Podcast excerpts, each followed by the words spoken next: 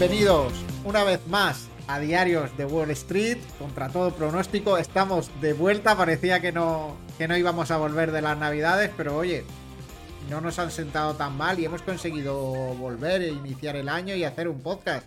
¿Cómo estás, César? Feliz año, ¿no? A día ya 20 casi de enero. Sí, sin duda alguna que vas a ser la última persona a la que le diga feliz año, así que te lo digo también de vuelta. Bueno, puedes decir feliz año todo el año, ¿eh? Es un deseo que, no está de más.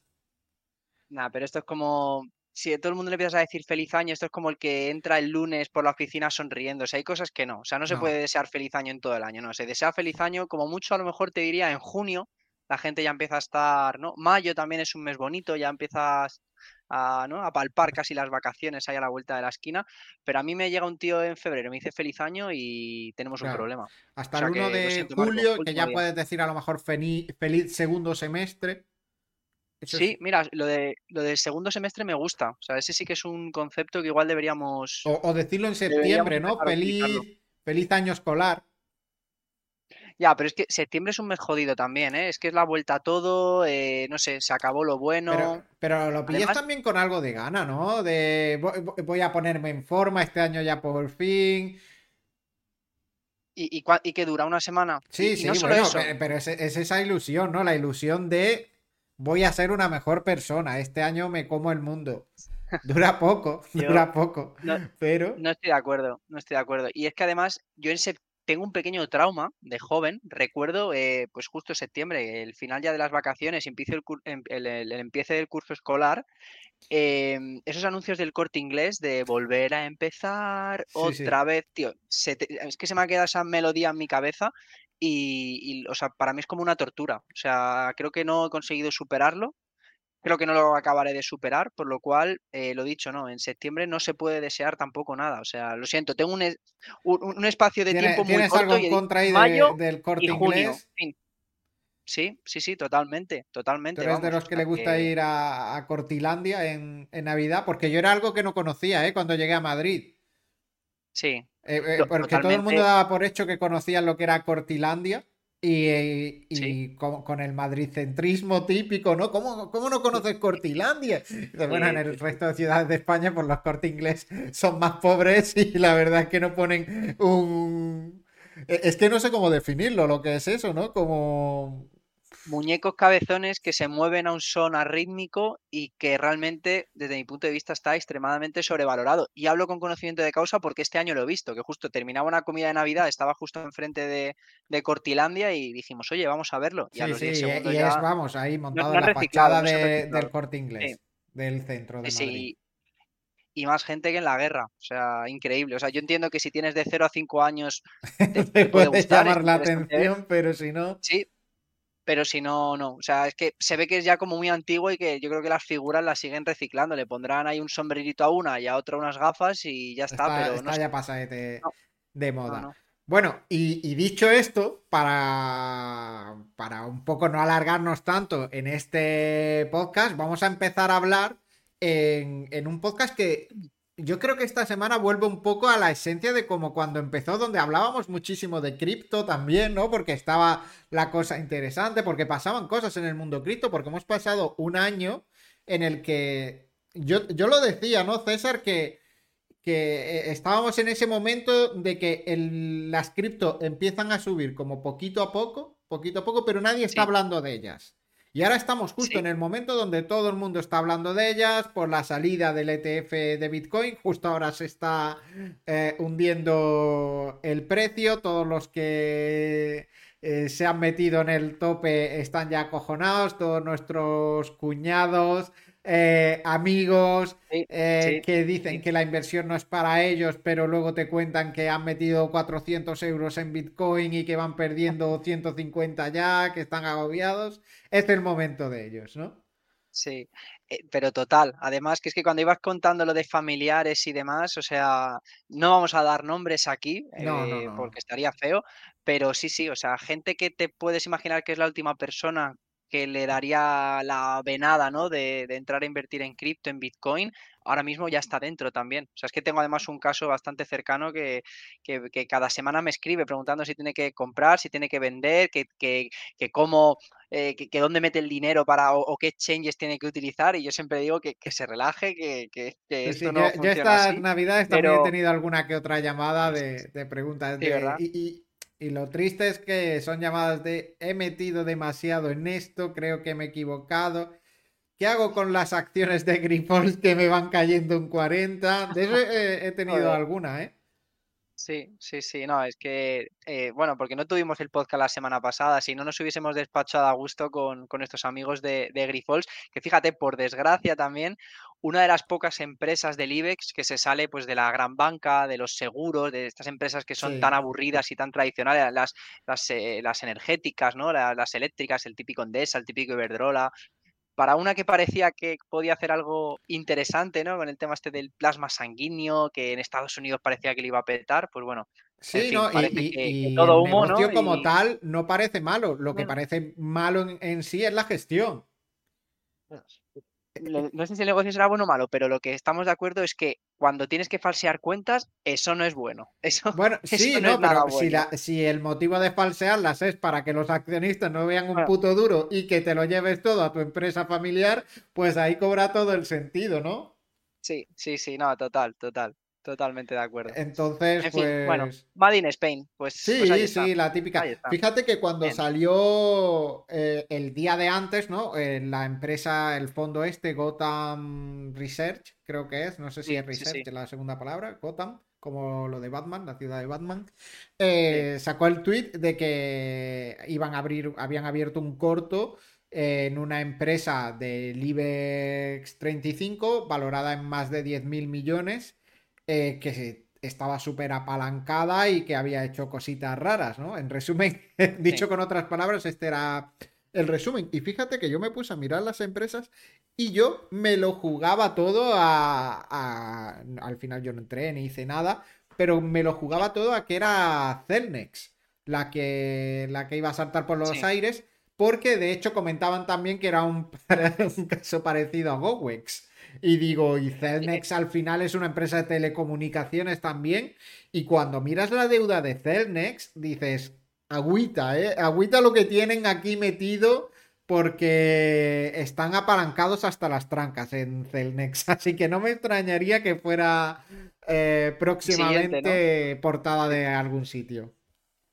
De hecho, comentabas el tema ahora de, de GoWex, que bueno, que, que, todos conocemos yo creo que algún caso, ¿no? También de primera mano que, que la lió bastante invirtiendo en esa empresa.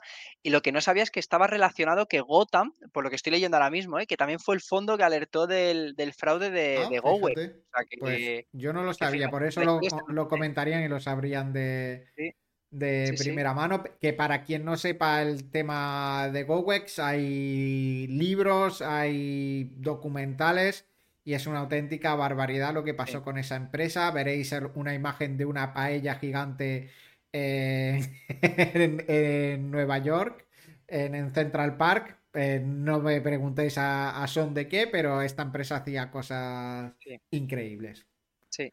De hecho, yo creo que incluso todavía en algún kiosco. Sí, sí, un eh, montón. Mainstream deben tener todavía como el, cartelito este como de wifi gratis por. Sí, para los generación Z y posteriores que no sepan lo que hacía GoWex, básicamente daban wifi gratis para todo el mundo y su estrategia era colocarlos como los routers de wifi en, en los kioscos los kioscos de, de, las calles, así podías ir, como los móviles todavía no tenían internet, pues podías ir conectándote. Creo que nadie se llegó a conectar nunca a un wifi de, de GoWex y era todo humo y era todo mentira y falsearon las cuentas. Así que, en resumen, es eso. Pero si quieres, César, hoy tenemos más temas de los que hablar. Vamos a hablar del ETF de Bitcoin, vamos a hablar de Microsoft, que supera a Apple como empresa más valiosa del mundo. Eh, resultados de TSMC, Taiwan Semiconductor, que con cómo está la cosa, con guerras y demás, vamos a ver cuánto le interesa iniciar una guerra para quedarse eh, esta, esta compañía. Y, bueno, vamos a arrancar, ¿no? Si quieres empezamos hablando de lo, de lo primero que hemos dicho, ¿no? Del tema del ETF de, de Bitcoin. Me parece perfecto, así que si quieres, Marco, comentarlo tú. Sí, bueno, eh, la noticia es básicamente, que, esto ya muchos de vosotros lo, sabréis, es que el ETF de Bitcoin se aprobó el pasado, si no me equivoco, el pasado día 10 de enero.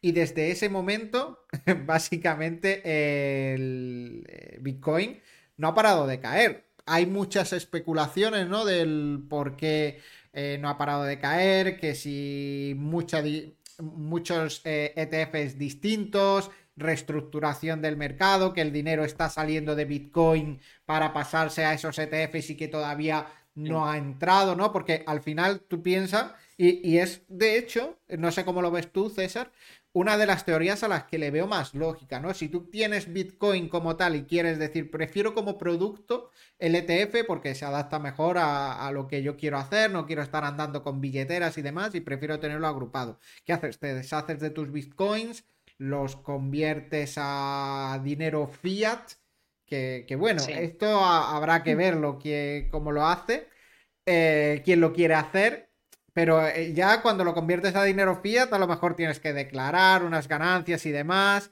Eh, Hacienda se lleva un veintitantos por ciento, dependiendo del país y demás. Ahí ya tienes la caída de Bitcoin, ese impuesto que se lleva eh, Hacienda al convertírtelo.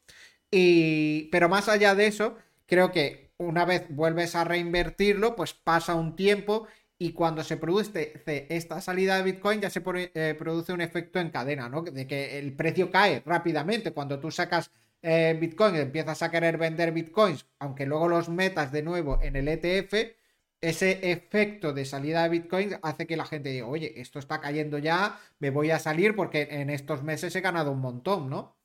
No sé cómo ves tú esa teoría y, cómo crees, a qué crees que se puede deber la caída de Bitcoin.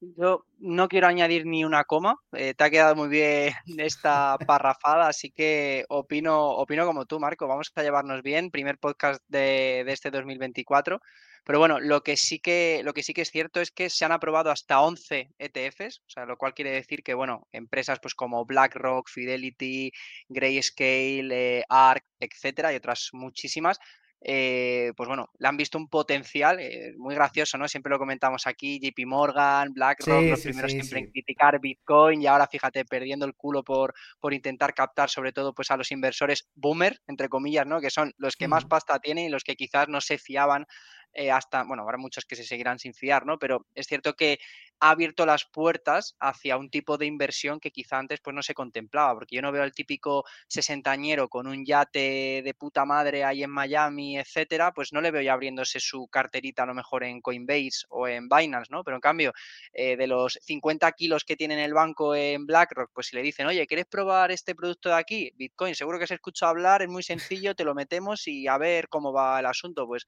pues seguramente que te va a decir que sí, ¿no? Entonces, pues bueno, yo creo que es una noticia para mí mm, súper disruptiva, que ya sí que eh, permite ¿no? a cualquier tipo de persona, desde los inversores retail más pequeños como podemos ser nosotros, que ya trasteábamos un poquito con esos exchanges pues un poco más tecnológicos o menos tradicionales como, como pueden ser, como de ahora también, pues eso, grandes inversores, grandes ballenas, eh, grandes bancos, ¿no? Que, son los que están moviendo esto, grandes fondos que, que son los que están sacando este tipo de productos. Y ahora ya sí que sí, yo creo que podemos decir que Bitcoin eh, es capaz de atraer absolutamente todos los estratos sociales, todas las edades, todos los géneros, de todo, ¿no? Entonces, bueno, vamos a ver esta, esta situación cómo va, cómo se va desenvolviendo, porque sí que ha habido un influjo de dinero bastante importante en estas, en estas primeras fechas. Y, y, lo dicho, que es que esto acaba de empezar, que estamos a día 19 de enero y, que yo creo que puede ser la noticia más importante en lo que a criptomonedas se refiere de, todo el año, desde mi punto de vista. Exacto. Aprovecho y meto cuña publicitaria y comento otra cosa para decir que estamos como, bueno, estamos haciendo el curso de cripto para meterlo dentro del campus de Liga de Bolsa, que es un campus que está regalado, que nosotros lo hacemos por disfrutar, ¿no? Por, por, hacer estos cursos que aprendáis todos y, para dar un servicio sobre todo a la gente que participa en la liga de bolsa universitaria que tengan contenido para ir aprendiendo. Pero el curso de, cripto lo vamos a tener bastante pronto em, terminado. Y, comentabas eso de que es uno de los grandes hitos en lo que es la historia del, del Bitcoin. Llevamos tiempo sin ningún hito así de grande. Creo que los últimos hitos han sido bastante malos, como fue lo de Sam Bankman. Em, eh, y el broker y su broker, que no me sale ahora mismo el, nombre. FTX, FTX ya la FTX, em, que eran malas noticias. Y esto es una muy buena noticia. Y que haya caído el precio, pues es lo que digo. Yo creo que se debe más a una reestructuración. Y lo otro que te iba a comentar es que, sin duda, quien yo creo que sale más beneficiado de todo esto es Hacienda es, eh, los estados porque van a poder fiscalizar muchísimo mejor. Porque un ETF lo fiscalizas muy fácilmente. Tienes claramente, eh, si tú compras el ETF desde tu broker, yo qué sé, con, cualquier broker, con De Giro, con eToro, con Interactive Brokers, y presentas tu declaración a final de año, lo que has ganado y lo que has perdido, eh, lo, lo, van a fiscalizar muchísimo mejor. Mientras que ya te digo yo que antes con, una billetera difícilmente el técnico inspector de Hacienda, vamos, a no ser que esté moviendo millones de euros, ¿no? Ahí sí se van a meter un equipo especializado, pero el técnico corriente que trabaja en Hacienda no tiene ni la más pajorera idea ni de qué es una wallet ni de cómo funciona. Y que me perdone, a lo mejor hay un técnico de Hacienda escuchando, no, Marco, eres un capullo porque, porque sí que entendemos un montón, ya te digo yo que, que no no vais a tener ganas de estar mirando billeteras y rastreando para el que ha ganado mil o dos mil o diez mil euros con, Bitcoin. Estoy seguro de que no. Total. Total. Yo, Marco, quiero invertir en el ticker HAC, Hacienda. Eh, espero que salga a bolsa, solo esa rama. Porque creo, que no es ese el ticker, creo que son tres símbolos de dólar. o tax. No hay año malo, ¿eh? Yo lo, yo lo llamaría así, tax. Tax. Tax está, está chulo. cuanto más gane, más. Dólar, dólar, dólar, tax, me gusta. En los últimos años está presentando muy buenos resultados esa empresa, ¿eh? Sí, hombre, pues ya se sabe, ¿no? Invierte, invierte en el 99,9% de las compañías. Toma una participación siempre de mínimo del 25%. Sí, así son. Nada, es, es, un, es un valor seguro. Eso sí que es un, una blue chip que, no falla. Eso sí, debería entrar en, parte de los siete magníficos, ¿no? Que bueno, incluso esto me sirve ya para, para moverme al, siguiente tema. No sé si quieres añadir algo más. No, no, nada, nada, nada. Hacienda somos todos pues después de este Hacienda Somos Todos, nada, eh, comentar, me parece muy curioso también, Marco, cómo pues ha empezado el año, ¿no? En, definitiva. Eh, no hace falta, pues bueno, no hay que ser muy inteligente, ¿no? Para abrir un periódico, ver la tele y te encuentras que si hay inestabilidad en el Mar Rojo, el punto más, o sea, que a día de hoy estamos quizá en, en, la encrucijada más peligrosa porque cada vez más países se están uniendo y cada vez se están calentando más. Eh, una noticia que también me llamó bastante la atención, el descenso de población de China por segundo año consecutivo, que esto era algo que no pasaba desde, desde la época de Mao Zedong, te puedes imaginar, allá no sé si 65 o los años 70, una cosa así, no sé, me estoy tirando en triple, seguro que está mal. Eh, y por supuesto también la guerra de Ucrania y Rusia, que aunque no habrá los telediarios, eh, pues sigue, sigue existiendo, ¿no? Pero bueno, aun con esas, eh, pues fíjate, tengo por aquí algún dato que creo que es bastante interesante, como que, por ejemplo, que el Nasdaq este año se aprecia un 3,46%, tranquilamente y esto tiene pues un porqué, ¿no? Que además creo que lo vamos a hilar luego con la siguiente noticia con el tema de microchips, entre otras cosas. Y es que es, desde mi punto de vista, eh, pues bueno, si el año pasado fue el año pasado de la inteligencia artificial, yo creo que este año puede ser el de la inteligencia artificial y también, pues quizá el de los microchips, ¿no? Que al fin y al cabo, pues son dos, dos realidades que se alimentan una de la otra. Sin una no existe la otra y, viceversa.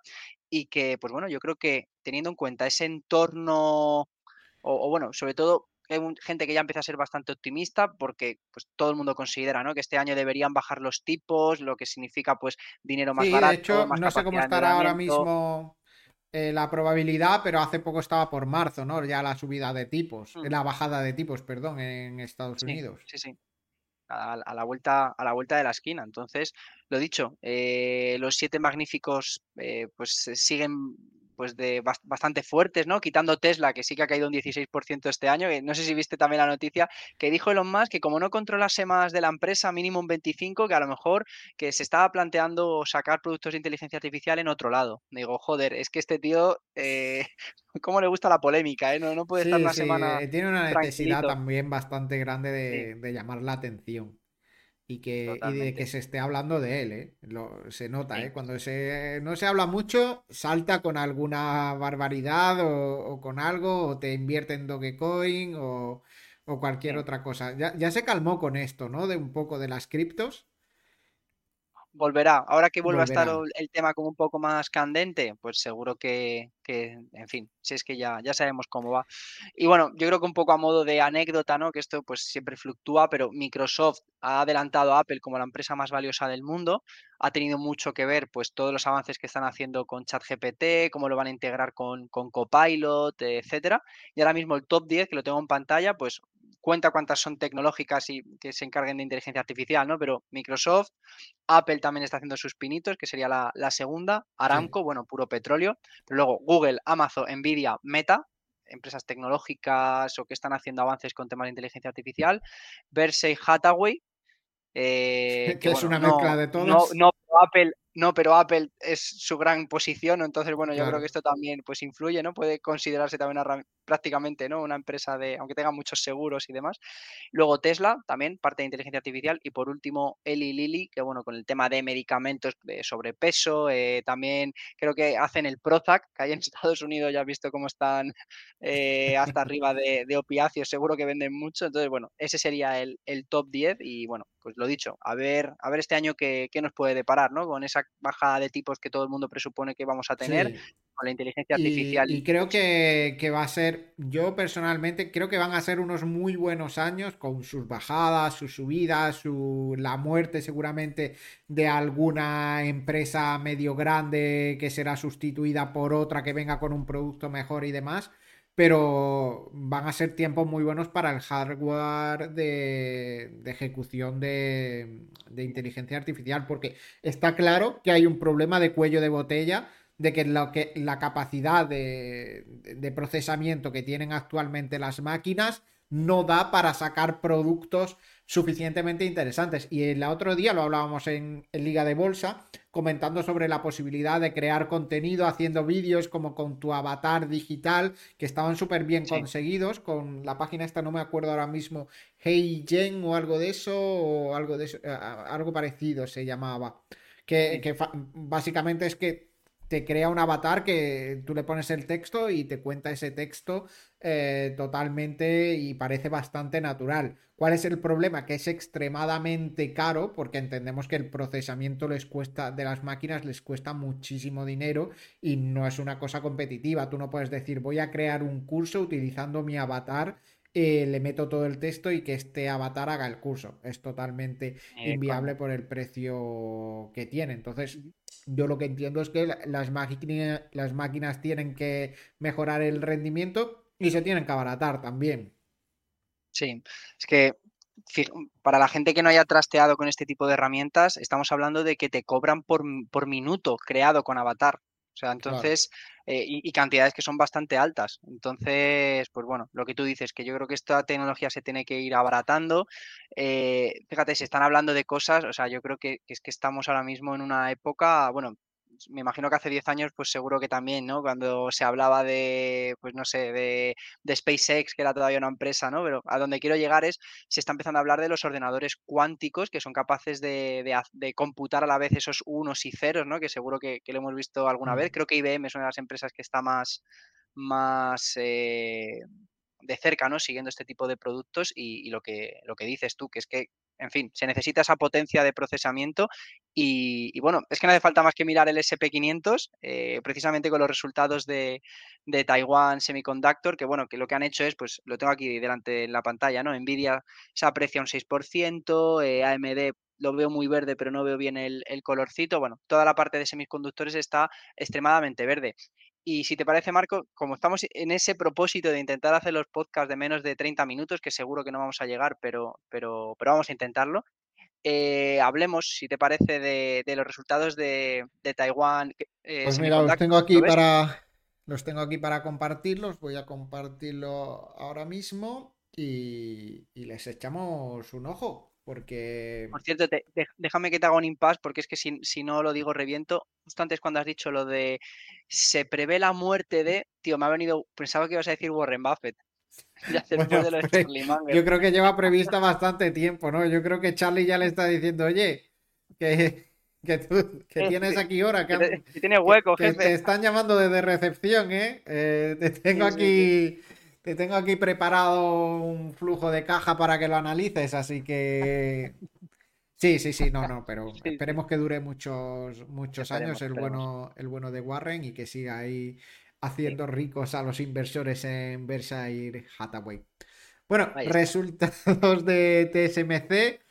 Eh, cae ligeramente los ingresos, un 2% con respecto al año pasado. Creo que lo más interesante, más allá de cómo han evolucionado los ingresos y el beneficio eh, de la empresa, que el neto han sido de 7.500 eh, millones con un margen del 38%. Creo que lo más interesante es ver de qué ramas vienen esos ingresos, ¿no, César? Sí, totalmente. Mm, y, bueno, sí que me gustaría hacer una pequeña, bueno, no introducción, ¿no? Porque es una empresa muy famosa, pero estoy convencido que algunos de, los inversores de Liga de Bolsa que nos escuchan, que a lo mejor no llevan tanto tiempo, pues claro, cuando uno piensa en semiconductores, a todo el mundo le viene a la cabeza pues Nvidia o AMD, ¿no? A lo mejor TSMC no es tan...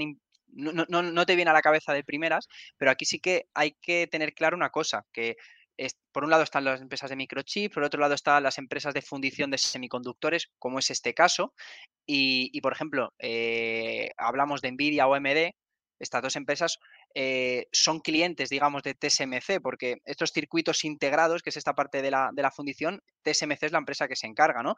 Eh, también tiene de clientes a Apple, también tiene a Broadcom, también tiene a Qualcomm, también tiene a ARM, o sea, estamos hablando de empresas súper, súper punteras y además, bueno, y esto ya un poco a modo de anécdota y entramos a analizar las ramas de negocio, siempre que pienso también en, esta empresa, me viene a la cabeza cómo Estados Unidos es capaz de iniciar una, una guerra con China, en el caso de que China decida anexionarse Taiwán, pues precisamente por, por, alguna empresa de este, de este estilo. O sea, Estados Unidos lo último que quiere es que este tipo de empresas, con toda la tecnología que tiene detrás, le sirva para, pues eso, a nivel a lo mejor armamentístico, a nivel nuclear, este tipo de cosas para poder alimentar a, su gran rival en la, en la, bueno, en la Guerra Fría que todavía, pues, de algún modo continúa, ¿no? Entre estos países. Es que fuera de tontería, César, es que los mm. semiconductores al final, si los tomamos como una commodity, como un producto de necesidad, son igual o más relevantes que el petróleo en el, en el mundo. El mundo se para si, eh, si no hay...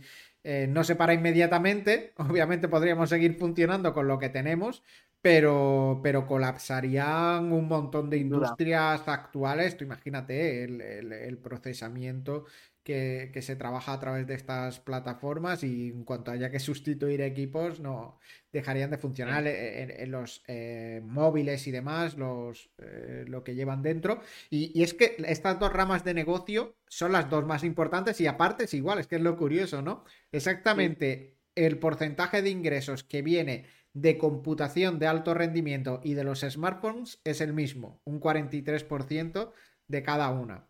Lo demás es un poco residual, ¿no? Internet de, las cosas, IoT, eh, eh, coches, automotive, que es un 5%, eh, consumo digital electrónico un 2% y luego otros que es otro 2%, ¿no? Pero lo principal son los smartphones y la computación de alto rendimiento. Total, pero lo que tú dices, si quitas centros de datos, teléfonos móviles, coches y luego eh, dispositivos electrónicos como pueden ser tablets, como pueden ser, pues yo qué sé, es que hasta un microondas lleva... Nos queda este volver a... Volvemos al año 93. volvemos al año 93, totalmente. De... es otro modo de vida.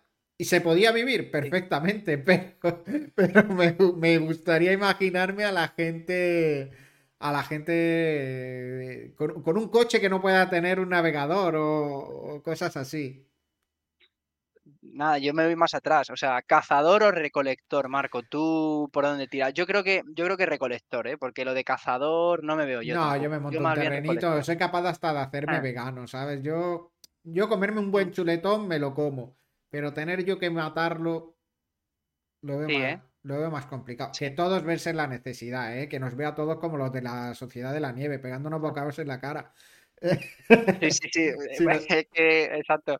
De la necesidad, ya te digo, es que me hago un bocadillo de fémur sea, lo que sea, lo que sea. Exacto. Bueno, esa película que, a mí solo ya, em, como, como decía, ¿no? Es mm, como leía en un comentario, es mi nuevo imperio romano, ¿no? No, sé si visteis, no sé, si sabes de dónde viene lo del tema del imperio romano, que los hombres pensamos, eh, no sé si es un estudio de dónde sale que los hombres pensamos al menos una vez a la semana o sí, algo así, sí, sí. En el Imperio Romano, que me hizo bastante gracia, pues eh, esta película es mi nuevo Imperio Romano. En redes sociales solo me salen vídeos de los eh, supervivientes contando anécdotas. Me sé ya hasta la última anécdota, porque me los traigo todos. Sí, no, eh, yo he, vivido esta semana en la oficina un par de debates de, joder, si yo lo hubiese sabido de... Había uno que comentaba eh, distintas teorías, pero uno de mis compañeros comentaba que sabiendo el desenlace, que lo que tenía que haber hecho es, desde el primer momento en el que el avión cae, que es cuando estás más fuerte, correr. Dice, porque es cuando tú tienes energías y tienes que correr, correr, correr, correr hasta llegar a algún sitio. Esa era una de las teorías ya descabelladas o menos descabelladas. Bueno, aquí no estamos para juzgar.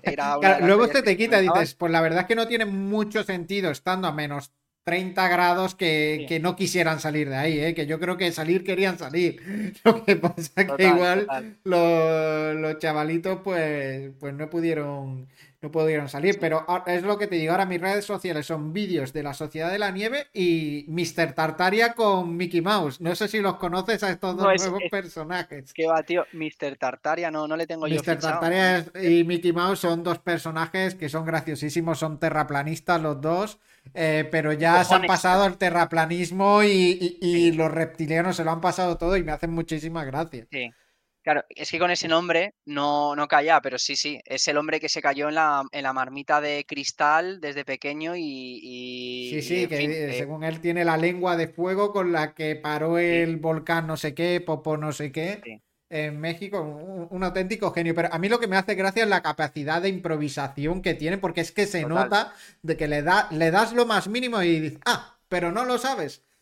¿No, sabías esta historia de cuando mi primo conoció a Epstein y ahora vive en el sótano de mi casa y lo veo todos los días? Es que son así de locas sus teorías. Sí, sí, sí.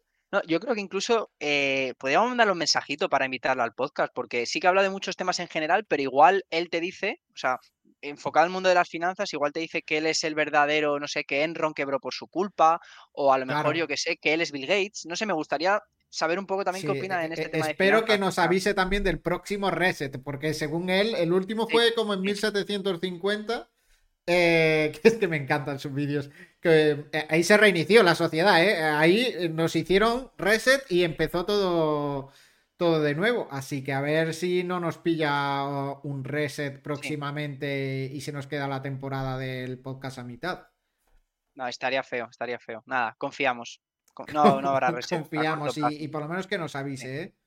Mr. Tartaria, que, es que es que Mr. Tartaria no, es como se llama, no sé, no tengo claro bien lo que es lo de Tartaria, que es como una sociedad antigua, no sé qué, de dónde viene pues él. Está guapo el nombre, ¿eh? Sí, Tartaria queda como, sí, como muy imperial, muy sacro imperio romano, una, sí, sí, o sea, Tartaria me gusta. Igual a mi hijo el día de mañana, si tengo un hijo, Tartaria, o, a mi hija, Tartaria, me gusta. Tartaria, Tartaria. Una empresa de tartas, de tartas de queso, ponerle Tartaria. Ojo, ¿eh? Mr. Tartaria, ¿no? Está guapo. Sí, sí. bueno, César, no sé si comentamos algo más de cómo han ido las criptos esta semana o hacemos un cierre de podcast de media hora por todo lo alto. Si quieres, eh, y en 10 segundos, comentar que las que mejor lo han hecho en esta última semana son ninguna del top 10, estaba viendo, eh, y en los últimos 30 días sí que ha habido, pues eso, buenas. Eh, bueno, BNB, la única en positivo, la última semana. Sí, sí, sí. Sí, BNB, pero que se aprecia un 1.